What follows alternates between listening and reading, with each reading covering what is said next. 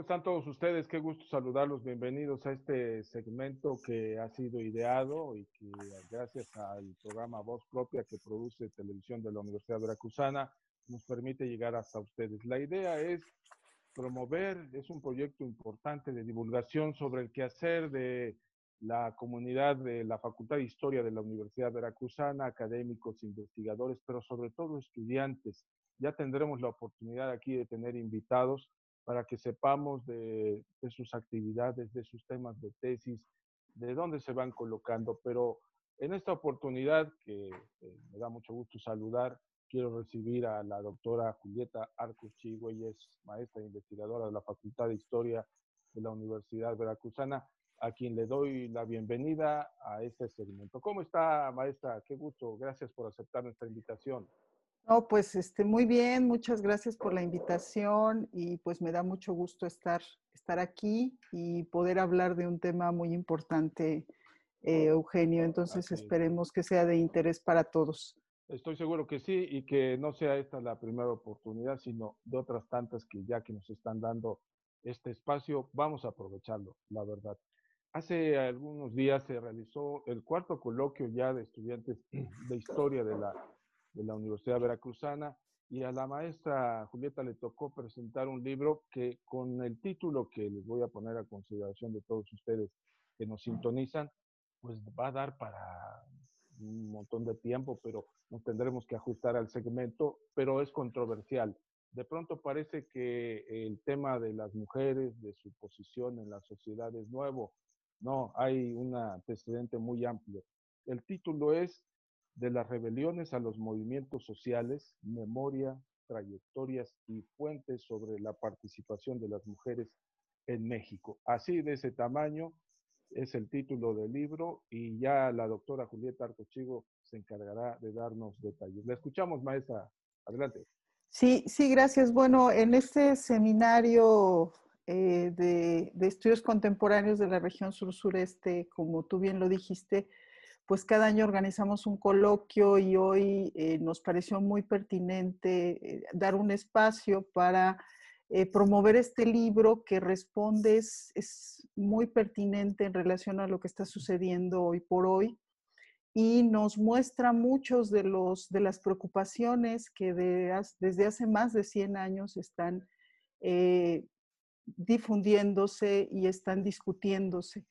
El interés del texto también tiene que ver con la necesidad de que llegue a todos lados, que tenga la posibilidad de que cualquiera de los ciudadanos y ciudadanas pueda leerlo, tener acceso y darse una idea de, cómo es que se ha venido construyendo la historia de las mujeres, ¿no? Que le posibilite ver que ha sido una lucha eh, no solo en terreno, como lo estamos viendo hoy con los movimientos feministas, sino que ha estado en todos, todos los espacios y en todos los tiempos y que eh, se ha construido una nueva cronología, una cronología a partir de los tiempos de las mujeres.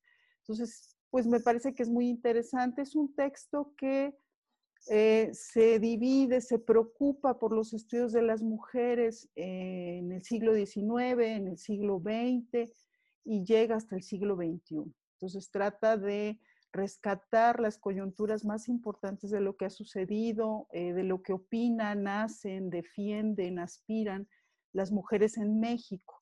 Eh, el, el, texto también emana de un seminario en el que se encuentran varios de los integrantes de la Facultad de Historia, y eh, tuvimos la oportunidad de reunir a una serie de colegas de varias universidades del país para discutir precisamente sobre las rebeliones en las que han participado las mujeres y de qué manera lo han hecho, porque estas han sido con la pluma, con las armas, con, con la ley, con la constitución. Entonces, buscar eh, entre los archivos, entre los testimonios, pues todo lo que se ha venido haciendo y claro, no desligar eh, la labor de las mujeres, la lucha de las mujeres con los colectivos.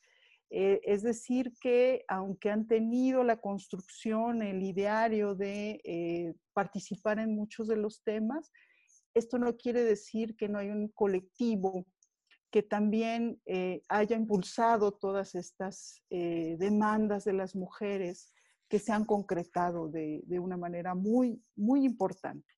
Yo les podría comentar del libro que tiene temas, eh, además de la parte cronológica, podríamos hablar de temáticas muy importantes como puede ser la educación y cómo la educación ha sido un elemento muy importante para darle un lugar dentro de la vida privada a las mujeres y cómo este espacio que era exclusivo de las mujeres, pues eh, logran a partir de mucho esfuerzo romperlo y aparecer en la escena pública. Entonces uno lee el libro y puede hacerlo de, de una manera muy interesante y ver estas rupturas que se están dando en varios aspectos de los temas en la arena social.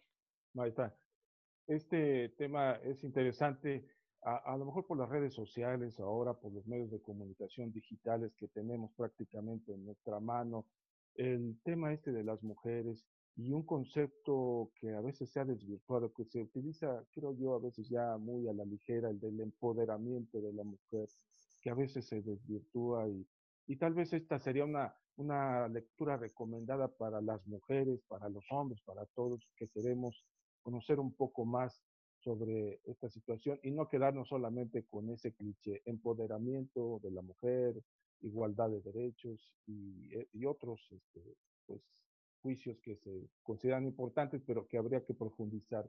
¿Dónde podemos encontrar esta lectura, maestra? Bueno, eh, algo muy importante es que esta, esta lectura es de uso gratuito, está en la Biblioteca Virtual de Humanidades. Eh, uno puede entrar, eh, a la Universidad Veracruzana y después dirigirse a la Biblioteca Virtual de Humanidades y ahí, además del libro de rebeliones, hay otra serie de textos, pero ahí se puede bajar, es de uso este, gratuito para todas las personas interesadas. Es un texto muy ágil y que tiene temas eh, sumamente eh, interesantes tiene temas que tienen que ver con las leyes, con la violencia, con la ciudadanía, como bien decías, Eugenio, eh, sobre esta concientización de lo que implica ser ciudadana y ciudadano eh, a partir de elementos muy importantes como el ejercicio de la política, no solo de las mujeres, sino también de los hombres, ¿no? Entonces es muy interesante esta parte así como los códigos penales, cómo han evolucionado estos códigos penales en la historia y cómo fueron modificándose para ejercer cierto dominio, control sobre los actos sociales de hombres y de mujeres. Esa es una parte muy interesante que eh, la línea que vertebra el libro es sobre el rescate de la historia de las mujeres y sin embargo hay un tejido muy fino sobre pensar en la mujer en colectivo, pensar en la familia, en el hogar, en la sociedad, en la escuela, ¿no? Maestra, usted como mujer, que pues además tiene usted una trayectoria importante, que convive con la población estudiantil, muchas de ellas mujeres que ahora estudian historia, pero que a través de este medio y que imaginemos que podamos llegar a muchas personas, ¿cuál sería el mensaje concretamente de una mujer a otra mujer? ¿Cuál sería, Bueno, la parte más importante es eh, que se pudiera eh, pensar en la equidad, sí, que es un elemento muy importante y que lo pensáramos las mujeres como una meta eh, en construcción. Si nosotros logramos hacer este concepto nuestro, podríamos llegar a lograr una sociedad de igualdad y de, de libertades para todos, qué es lo que nos interesa en una sociedad. Si una sociedad cuenta, todos sus individuos cuentan con este, estos elementos, seguramente vamos a poder no solo eh, lograr objetivos como país, como sociedad, sino que vamos a ser más plenos y creo que siendo más plenos vamos a poder desarrollar muchas de las capacidades que tienen hombres y mujeres. Entonces creo que estos conceptos son claves en este momento para para lograr avanzar en, no solo en los estudios de las mujeres, sino en la sociedad en general. Creo que es muy importante. En una mejor convivencia. Así, es, maestra, pues sin duda alguna tendremos más temas. Vamos a comprometer públicamente a la doctora Julieta Arcochigo para que nos acompañe en una próxima oportunidad.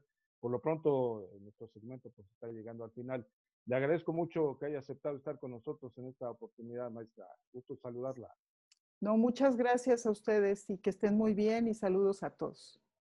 Bien, pues muchas gracias. Así llegamos al final de este segmento. Los invitamos para que nos acompañen en otra próxima oportunidad a través de este programa Voz Propia. Gracias y hasta muy pronto.